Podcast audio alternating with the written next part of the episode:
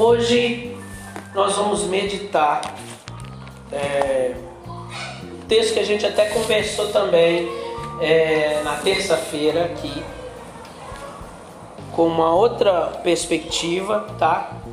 Mas eu quero compartilhar com você algo que Deus colocou no meu coração.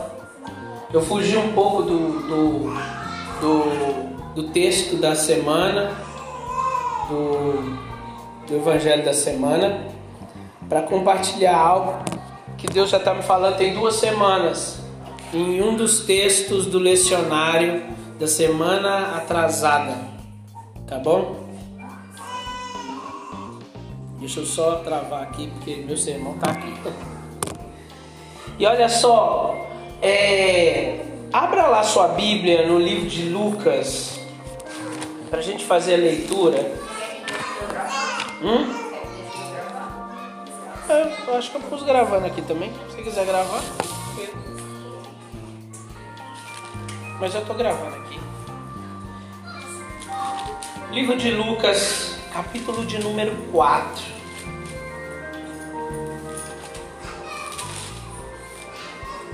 Versículo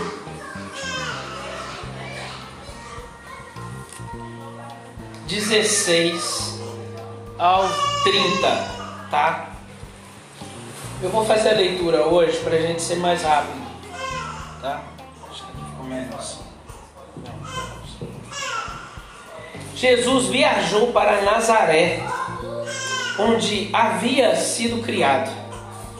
E conforme o seu costume, num dia de sábado entrou na sinagoga, posicionou-se em pé para fazer a leitura. Tipo essa leitura agora. Foi-lhe entregue o livro da, do profeta Isaías. Desenrolando-o, achou o lugar onde estava escrito: O Espírito do Senhor está sobre mim, porque me ungiu para pregar o Evangelho aos pobres. Ele me enviou para proclamar a libertação dos aprisionados e a recuperação da vista aos cegos, para restituir a liberdade aos oprimidos e promulgar a época da graça do Senhor. Em seguida, enrolou novamente o livro, devolveu ao assistente e assentou-se. E na sinagoga todos estavam com os olhos fixos em, uma só, em sua pessoa.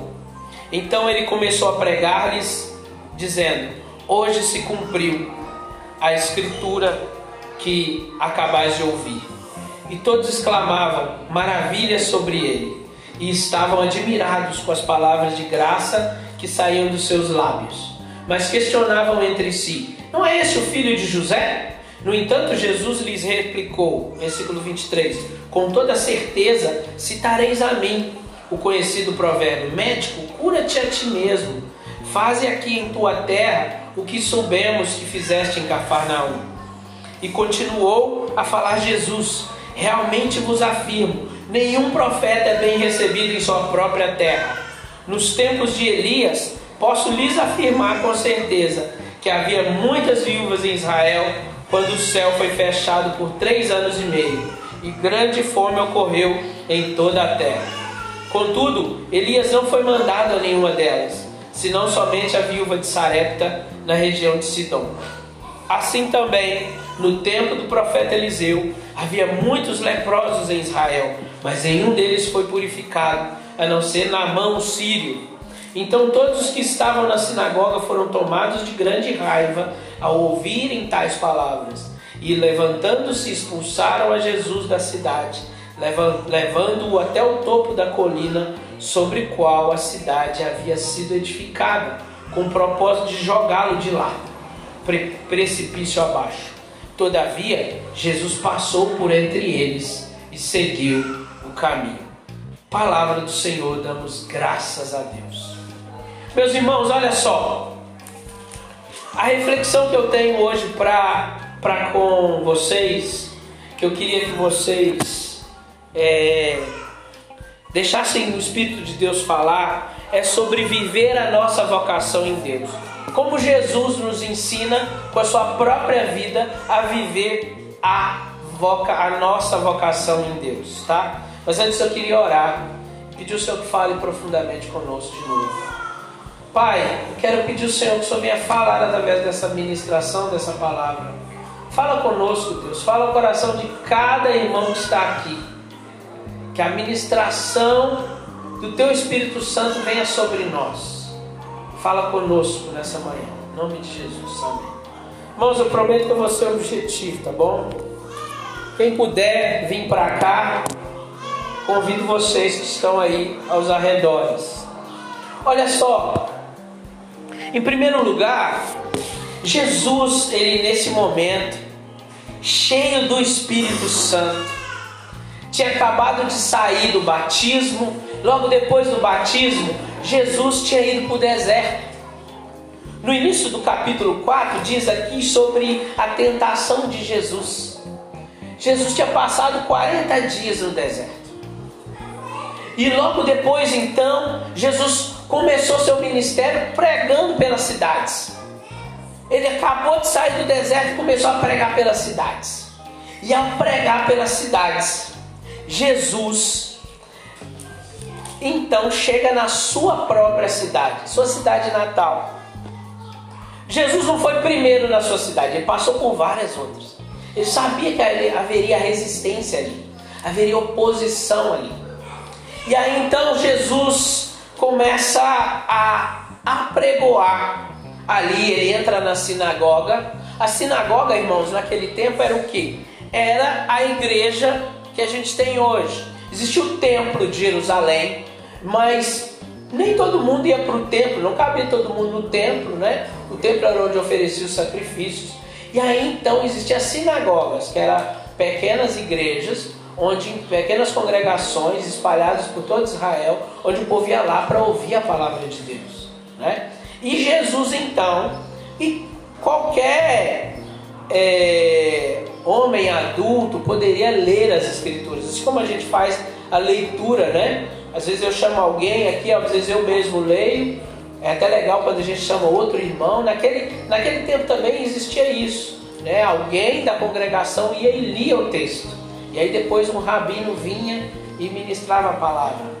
E olha só, Jesus vai e abre as escrituras, o livro de Isaías, e lê a profecia que fala sobre ele mesmo. Essa profecia lindíssima que diz: O Espírito do Senhor está sobre mim, porque ele me ungiu para, para pregar o Evangelho aos pobres, me enviou a proclamar a libertação aos aprisionados, a recuperação da vista aos cegos a restituir a liberdade aos oprimidos e a promulgar a época da graça do Senhor. Mas olha só, é, a gente lê esse texto sempre com, com coração cheio, falando: caramba, ele leu o texto sobre ele e tal. Mas houve resistência, houve. É, aqui no, nos próximos versículos diz que as pessoas ficaram maravilhadas mas, e admirados mas a admiração de muitos deles não era uma admiração de alegria, mas uma admiração de, de revolta. Porque o próprio Jesus logo depois falou assim: Olha só, eu sei o que vocês estão pensando. Vocês estão pensando, é, mestre, se médico, cura-te a ti mesmo. Faze aqui em tua terra o que soubemos que você já fez em Cafarnaum. Cura-te a ti mesmo. E aí Jesus fala: Olha, realmente afirmo a vocês: nenhum profeta é bem recebido em sua terra. Esse, e aí ele começa a dizer sobre é, os profetas. E ele fala que Elias, é, ao invés de pregar para viúva, para as viúvas de Israel, foi lá na, na região de Sidom e pregou com a viúva de Sidom. Eliseu também fez a mesma coisa e curou na mão sírio. Mas olha só, antes de Jesus falar tudo isso, e eu vou terminar explicando por que Jesus disse isso, mas eu vou deixar um pouquinho de suspense aí. Eu queria dizer um pouquinho antes, pô, como que Jesus chegou até aqui? A gente pensa assim, cara, Jesus estava destravadão, né? Jesus estava cheio do Espírito Santo. Tá, mas não foi de uma hora para outra, tipo, Jesus estava inspirado aqui, né? As pessoas é, admiradas, exclamavam como ele está inspirado. Esse homem é mesmo filho de José? Ele está diferente. Esse homem não parece aquele menino que saiu daqui, que morava aqui nas redondezas, que brincava aqui com os meus filhos. Esse, esse é aquele menino que era amigo do meu filho? Não pode ser, não pode ser. Mas olha só, Jesus não chegou aqui do nada com uma inspiração vinda do céu assim e ah, o Espírito do Senhor está sobre mim. Não, ele teve um processo a passar, ele passou por um processo aqui nos, nos capítulos anteriores. Lucas nos deixa claro e nos mostra como que foi o processo de Deus na vida de Jesus. Jesus primeiro confirmou a sua vocação através do batismo. Ele se dispôs a ser batizado, mas olha só, antes de ser batizado, ele foi é, apresentado no templo, ele foi circuncidado. Depois de ser circuncidado, ele aprendeu com seus pais, tá bom? Durante toda a vida aprendeu com seus pais, e é isso que diz aqui no capítulo 2 e 3, tá? Que fala sobre Jesus quando criança, como que Jesus era, e ele crescia, a palavra de Deus aqui diz que ele crescia em graça e conhecimento. Tá? O menino Jesus aqui no capítulo 2 diz assim, olha, e Jesus se desenvolvia em sabedoria, estatura e graça na presença de Deus e das pessoas. Primeira coisa que eu quero dizer é que você não vive a sua vocação em Deus assim, do dia para a noite. Existe um processo, irmãos. Existe um caminhar que provavelmente começou desde a sua infância. Mas olha só, continua na sua vida adulta. Jesus, depois de passar toda a sua infância aprendendo sobre Deus, conversando com. Porque teve um. Não sei se você lembra, mas tem um determinada. Oh, ih, eu saí do. Tem um determinado momento que Jesus vai vai lá para o templo e José e Maria perde Jesus. Cadê Jesus? Meu Deus do céu, Jesus no meio da multidão perdendo nosso filho. E quando José e Maria foram procurar, Jesus estava no templo, conversando sobre as escrituras com os, com os rabinos, com os mestres da lei. Olha, Jesus estudava a palavra de Deus. Foi por isso que Jesus, quando abriu, quando pegou o rolo de Isaías, ele já sabia exatamente onde abrir. E cara, olha, não é uma, não é uma Bíblia, Bíblia com folha que você pode talvez até decorar o número da página, não. Era um rolo enorme que você tinha que abrir, sabe? Jesus sabia a posição certinha onde estava o texto. Entende? Isso fala de quê? De preparo, de estudo, dedicação. Jesus ficou 33, 30 anos, desculpa, 30 anos no anonimato, só crescendo, se fortalecendo, crescendo em sabedoria e conhecimento sendo discipulado. E aí, olha só, ele confirma a sua vocação onde? No batismo. Ele é batizado então por João Batista, o seu primo, que havia sido levantado para esse ministério. E o batismo naquela época era uma cultura dos, es, dos essênios. E o próprio João Batista aprendeu lá com os essênios. Era uma cultura de. era um, um ritual de purificação. De purificação. E aí, quando João Batista está batizando para o arrependimento, chamando Israel ao arrependimento, Israel havia é, desviado os caminhos do Senhor desde muito, de centenas de anos antes, quando o povo de Israel foi para o foi pro exílio. Quando eles foram dominados pelos babilônicos, depois os assírios, os sírios, os persas, vários povos os dominaram. E olha só, Jesus então vem em direção a João Batista, como, como os outros pecadores, ele vem misturado no meio. É tanto que João Batista, só depois de que ele está perto, que João Batista reconhece que é ele. Você vem após mim, eu que devia até você, Mas Jesus não, como filho obediente, ele fala assim: olha, João Batista, cumpre. Olha só, é necessário que se cumpra todo o processo. É necessário que se cumpra toda a ordenança. É necessário que eu cumpra também o batismo. O próprio Jesus se submeteu ao batismo de purificação dos pecados. Cara, ele não tinha pecado nenhum para quê? Para que Jesus ia se submeter ao batismo se ele não tinha pecado algum? Mas Jesus disse: Olha, é necessário que se cumpra todo o processo. Meu irmão, olha, eu quero dizer para você que Deus tem um processo na sua vida. Não se desespere dizendo: Ah, mas Deus tem que me usar logo. Ou Ah, mas não está acontecendo as coisas na minha vida. Olha só, Deus tem um processo. E o primeiro passo é o batismo. Jesus foi batizado ou a confirmação. Por exemplo, na nossa igreja nós temos dois momentos. Nós temos o momento do batismo, que é o momento onde ou a pessoa que já é adulta se entrega é, a Cristo e professa a sua fé, ou os próprios pais o batizam. Existe uma importância ligada lá na circuncisão dos pais batizarem seus filhos porque fala do caminho a qual nós vamos criar essas crianças. Então, olha só, se você foi batizado, você vai passar pela confirmação. Ali você confirma a sua fé, você confirma também sua vocação. E aí, meus amados, olha só, Jesus logo depois passou por um por um outro momento. Mas eu queria citar uma historinha que eu li sobre o musicista, a musicista, né? Ah, quando você vê uma peça teatral ou uma, uma orquestra tocando e você vê um músico tocando muito bem, você fala, cara, esse cara tá inspirado hoje, né?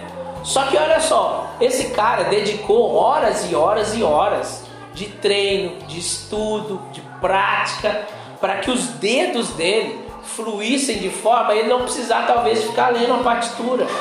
Ele fecha os olhos e vai. Porque os dedos dele já estão preparados, a mente dele com os próprios dedos já, já fluem. Né? É assim também. Nós precisamos de para exercer a vocação que Deus tem para nós, precisamos de nos preparar.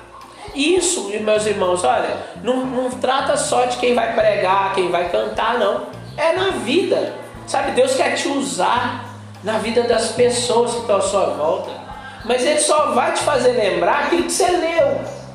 Ele só vai te fazer, ah não, como que eu vou, como que eu vou é, ser bênção na vida das pessoas? Leia a Bíblia. Porque quando você lê a Bíblia, Deus vai te fazer lembrar daquilo que você leu. Entende? É um processo de crescimento. Então primeiro a gente tem que ter paciência e perseverança diariamente buscar crescer um pouquinho mais, para que a gente chegue naquele momento onde Deus vai nos usar profundamente, tá? É, é necessário às vezes, irmãos, é, é necessário às vezes, não, é necessário humildade para a gente crescer, é necessário humildade. É, eu me lembro que em um determinado momento eu achava que eu estava muito pronto, sabe? Eu estou pronto para ser pastor, eu tô, acho que agora eu estou, né? Tinha, já tinha 10 anos que a gente estava, é, que a gente tinha começado o Grito de Alerta. Eu, eu fui um dos membros fundadores do Grito. E aí passei por várias funções, né? Fui secretário, é, fui ajudante do pastor tal, até me tornar pastor auxiliar no Grito. Você acha que eu já estou pronto? Né? Acho que eu estou. E aí o que, que acontece? Nós começamos então metamorfose e tal. Mas Deus começou a me podar no meu orgulho. Sabe? Olha, você não é tão bom assim. Aquilo que fluía antes, Deus parou um pouco de fluir. Tipo assim, presta atenção. Você precisa crescer mais. Você não está pronto, não. Você não está acabado, não. Nenhum de nós está acabado. Sabe? A gente precisa crescer mais e mais e mais. O crescimento é contínuo. Foi isso que Jesus mostrou aqui quando se dispôs ao batismo. ele já estava pronto, irmãos. Jesus já estava pronto, você tem noção? Ele poderia, ele, já, ele poderia não, não passar por isso tudo, mas Jesus esvaziou-se de si mesmo totalmente para encher de novo. Ele quis passar o processo que nós iríamos passar. Porque nós iríamos passar pela necessidade de ser discipulado quando, quando, quando jovem, depois de passar pelo batismo, depois de passar pelo deserto da provação. Sabe por quê, meus irmãos? Depois que a gente ainda sabe já que Deus nos chamou, já confirma a nossa fé e tal, nós passamos também por provações. Jesus passou pelo deserto, nós não vamos passar? Passaremos. Olha só, quem não está com Jesus também vai passar. Sabe qual a diferença? É que com Jesus você não passa sozinho. Não tem essa de que Jesus vai me livrar do deserto. Não vai, meu. Nós vamos passar também, igual as outras pessoas. Nós não somos melhores do que elas, tá entendendo? Porque senão parece assim, pô, os cristãos têm uma, tem um, como é que fala? Tem um patamar diferenciado, né? Os cristãos têm um, um nível Tipo, ele aceita Jesus, Deus livra ele de todos os males, todas as dificuldades. Não. Primeira coisa, Deus está sendo igualitário conosco.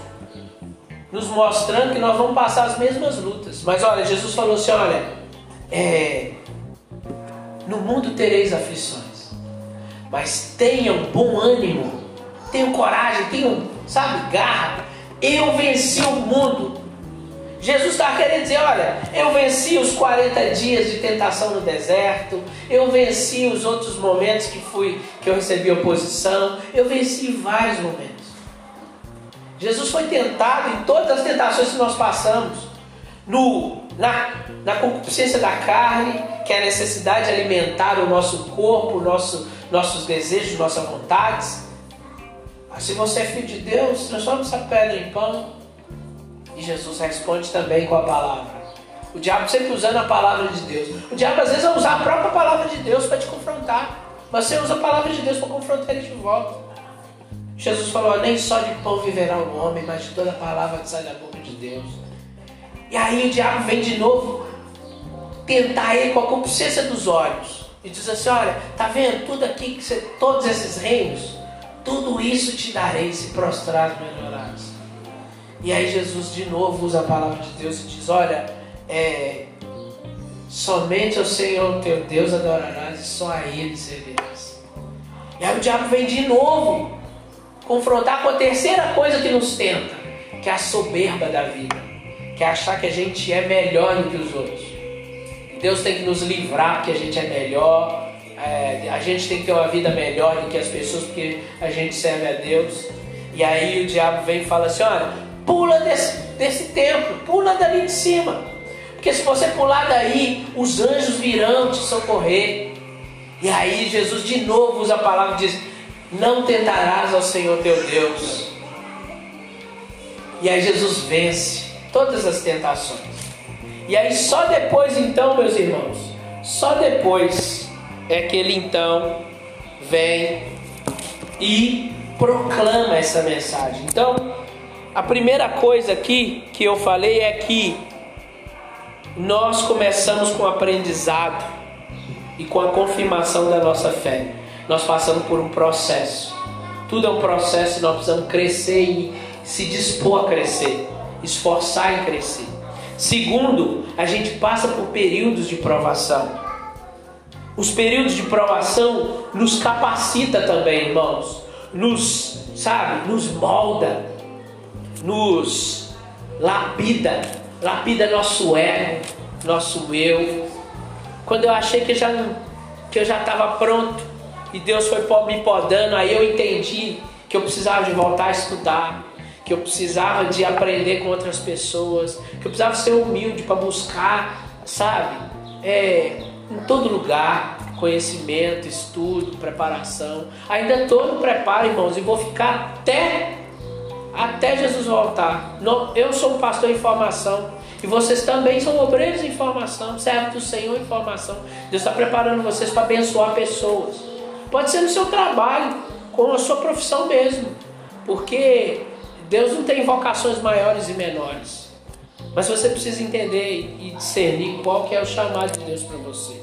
O que, que Deus está te chamando. E para ouvir, você precisa primeiro dar um passo, depois dar outro, depois dar outro, parar para ouvi-lo. E aí ouvindo em oração, em meditação, Deus vai falando com você. Você vai crescendo dia após dia. E por último, para a gente fechar, irmãos, olha só. Deu, deu Jesus então, depois de ser preparado por Deus, depois de ouvir a voz de Deus, ser preparado nas escrituras, mas também na oração, ele então está pronto para dizer o que disse, para ler o que leu aqui, de forma inspirada, a ponto do pessoal ficar assustado e querer matar ele. O povo da sua cidade quis matar Jesus, você tem noção? E levou Jesus para um alto monte. Olha só, lembra que Jesus foi levado por Satanás num alto monte e falou assim: olha, pula daqui porque os anjos vão te pegar. E o povo faz a mesma coisa, leva ele para um alto monte. Jesus podia falar assim: eu vou deixar eles me jogar que os anjos vão pegar mesmo. Jesus resistiu mais uma vez. E olha só, a palavra de Deus diz que Jesus não pulou e foi amparado, mas que algo aconteceu miraculoso que o povo ficou travado e Jesus passou no meio deles. Entende? Mas o que Jesus estava pregando que incomodou tanto o povo? Jesus estava pregando graça, misericórdia. E olha só, enquanto o povo de Israel queria salvação só da galera deles, enquanto o povo de Israel queria salvação só do povo de Israel mesmo, só dos nossos, por que você foi pregar lá em Cafarnaum? Prega aqui prega Israel, prega só na nossa região aqui. Jesus falou assim: olha, os profetas pregaram para os estrangeiros, não pregaram na sua própria casa. O que, que eles entenderam? Que Jesus também ia pregar para os estrangeiros, porque Jesus já estava batendo nessa tecla, Jesus já falava, sempre falava que ele iria pregar para os estrangeiros, que o povo de Israel não estava dando ouvidos. Jesus estava querendo dizer que o povo de Israel não foi chamado para ser um povo exclusivo, mas para ser luz para o mundo, de forma que eles iriam iluminar as pessoas, e as pessoas iriam, através da luz de Israel, voltar-se para Deus. Olha só, hoje nós, como cristãos, presta bem atenção nisso que eu vou dizer. É, a igreja de Jesus hoje está fazendo igual Israel Infelizmente, a igreja de Jesus quer que salva só aqueles que já acreditam em Deus, aqueles que já estão nos seus arraiais. Caramba, como então que as pessoas que não creem em Deus, como que os pagãos que não creem em Deus serão salvos? Mas Jesus está dizendo: Eu vou pregar para os estrangeiros. E Jesus diz para a metamorfose hoje: Eu chamo vocês para pregar para os estrangeiros. Eu chamo vocês para pregar para aqueles que ninguém quer pregar. Eu chamo vocês para ir até aqueles que a igreja não quer ir. Aqueles que pensam diferente. Aqueles que professam até um Deus diferente. Aqueles que não acreditam no Jesus que nós cremos. Nós vamos levar Jesus até eles. Entende? Esse é o nosso chamado. É o chamado de Jesus. E Jesus quando dizia que ia levar a mensagem aos estrangeiros, estava chamando a atenção também para o povo de Israel. Olha, eu vim para trazer graça e misericórdia e não condenação. O Senhor Jesus, na primeira vez, veio para trazer graça e misericórdia. Haverá um dia em que ele vai vir para julgar as nações, mas ele ainda não veio, meus irmãos. Então, nossa mensagem é de graça e misericórdia. Claro que é de graça para transformação, não é de graça para ser da mesma forma, não é de graça para viver do mesmo jeito, não é de graça para banalizar as coisas, mas também não é aquela coisa condenatória que muitos estão pregando por aí, sabe? Olha, se você, você tem que primeiro absorver toda a cultura cristã antes de querer vir para a igreja, cara, não existe isso. Então, olha, é, esse é o chamado para nós, metamorfose. Eu quero terminar aqui. Jesus nos chama a ser luz para o mundo. Nós somos o Israel de Deus, que é luz para os pagãos. Amém? Que ama os pagãos e abraça. Quando alguém está sendo discriminado pela igreja, porque pensa diferente, porque age diferente, porque crê diferente, nós vamos lá e vamos abraçá-los. Nós vamos servi-los. E vamos dizer, olha, foi Jesus que mandou a gente servir vocês. Tá bom? Esse é o nosso chamado. E eu, e eu queria desafiar, irmãos, a igreja, a, a gente a começar a fazer isso na, nossas, na nossa vizinhança. Começar a visitar as pessoas e arrumar um jeito, de alguma forma, servir essas pessoas. E dizer, olha, é, Jesus me mandou aqui para, enfim, para te dar esse mimo, para abençoar de alguma forma.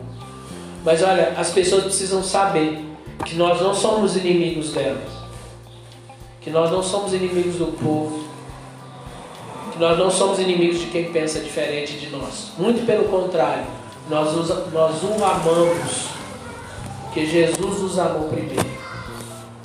Amém? Deixa aqui essa, essa palavra, que o Senhor possa continuar falando conosco. E vamos então